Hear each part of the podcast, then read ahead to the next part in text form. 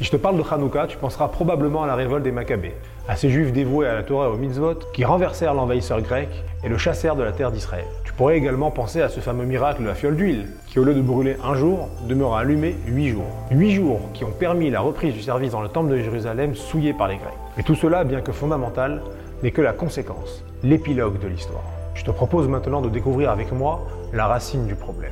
Quels sont les schémas, les mécanismes qui ont engendré ce conflit?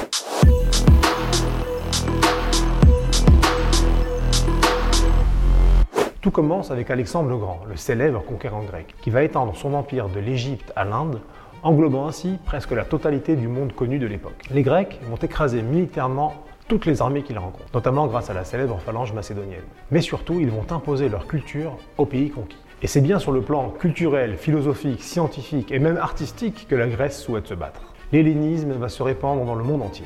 Nous constatons qu'Alexandre le Grand fait construire des villes, des Alexandries un peu partout dans son empire, mais qui servent surtout d'ambassade de la culture grecque. Bien plus qu'une simple culture, c'est un mode de vie à la grecque qui est diffusé. La terre d'Israël, faisant partie du territoire conquis par les Grecs, n'échappe pas à cette volonté d'hellénisation. Mais le Talmud nous raconte une rencontre exceptionnelle entre Alexandre le Grand et le grand prêtre Shimon Hatzadik. Suite à cette rencontre, des circonstances exceptionnelles, Alexandre est tellement impressionné par ce peuple et sa foi, permet aux Juifs de pratiquer leur culte à Jérusalem sans chercher à les helléniser. Il les dispensera même d'impôts pendant trois ans. Ce comportement unique d'Alexandre dans toutes ses conquêtes est peut-être dû au fait que l'initiateur du projet d'hellénisation se heurte pour la première fois à une sagesse capable de tenir tête à la pensée grecque. C'est un signe de reconnaissance envers Alexandre que de nombreux garçons juifs de cette époque portent le nom Alexander. Après la mort de l'empereur, son empire est partagé entre ses généraux. La terre d'Israël, au gré des batailles, est ballottée tantôt sous l'empire libéral de Ptolémée, tantôt sous l'empire séleucide. Inquiet de la montée de Rome et de la réticence juive à adopter la culture grecque, Antiochos Épiphane décide d'helléniser les juifs de force et s'efforce de leur imposer un mode de vie grec. C'est à ce moment précis de l'histoire que les juifs et les grecs se rencontrent véritablement. Les grecs vont être troublés à la découverte des seuls monothéistes du monde. Cette croyance en un dieu abstrait qu'on ne peut représenter, ce dieu infini qui s'intéresse et intervient dans le quotidien de simples mortels, cette adhésion à un vieux livre plein de rituels, de restrictions qu'ils prétendent avoir reçus de Dieu lui-même, et surtout le fait de se soumettre à un code moral absolu et divin les perturbe. En effet, des valeurs telles que le respect de la vie, l'amour de la paix, la recherche de la justice, la responsabilité sociale envers le pauvre, le démuni, sont des valeurs pas tout à fait courantes dans le monde de l'Antiquité. Les Juifs, de leur côté, ne seront pas insensibles aux réalisations grecques. Leur rapport à notre civilisation a été énorme dans tous les domaines la politique, l'art, la pensée, la démocratie, le sport et même la guerre. Fascinés par la haute éducation, la recherche intellectuelle des Grecs, par cette culture qui a réussi à mettre en exergue et à valoriser tous les talents humains tels que l'architecture, la littérature, la sculpture, la poésie ou la musique, les Juifs découvrent enfin une civilisation qui a des ambitions d'érudition, de grandeur, d'esthétique et ça les intéresse. Malgré cet intérêt mutuel, il faut tout de même souligner que de très grands désaccords idéologiques et conceptuels apparaissent. Ils seront le prélude de cette guerre de la pensée. Pour les juifs, l'homme a été créé à l'image de Dieu, tandis que pour les grecs, ce sont les dieux qui sont à l'image des hommes. Pour les juifs, le monde physique est un projet à élever et à parfaire spirituellement, tandis que pour les grecs, le monde physique est parfait en tant que tel. Enfin, pour les juifs, ce qui est saint est beau. Pour les grecs, ce qui est beau est saint. Et c'est bien cette prise de conscience de ce fossé qui les sépare, que certains axiomes sont irréconciliables, qu'entre les juifs et les grecs, l'affrontement n'est plus qu'une question de temps. Cet intérêt mutuel va peu à peu laisser une place à un conflit idéologique.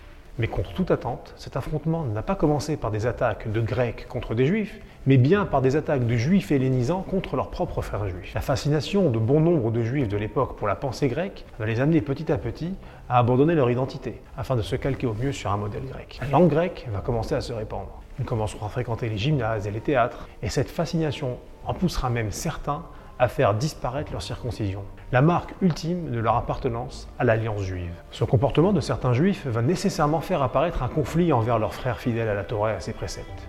Et nous sommes bien obligés de constater que cet événement de l'histoire va malheureusement devenir un schéma classique qui se répétera siècle après siècle.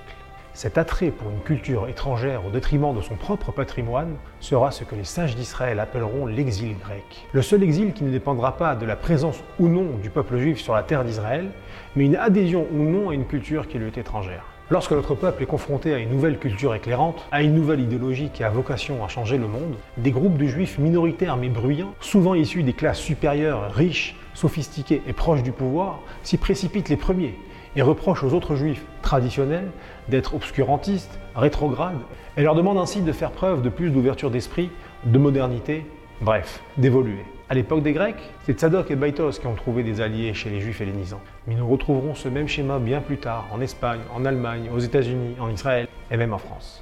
Si Hanouka représente bien évidemment la victoire militaire des Juifs contre les Grecs, c'est avant tout la première guerre idéologique de l'histoire. Elle débute par des luttes internes, avec une résistance passive, avant d'évoluer vers une lutte ouverte. Hanouka demeure une fête actuelle, symbolisant la lutte contre l'assimilation et la préservation de l'identité juive. L'aspect le plus dur de cette lutte est qu'il a fallu non seulement lutter contre les Grecs, mais aussi contre les Juifs qui ont pris le chemin de l'hellénisme. De ce point de vue, la fête de Hanouka et ses enjeux sont parmi les plus actuels de notre calendrier.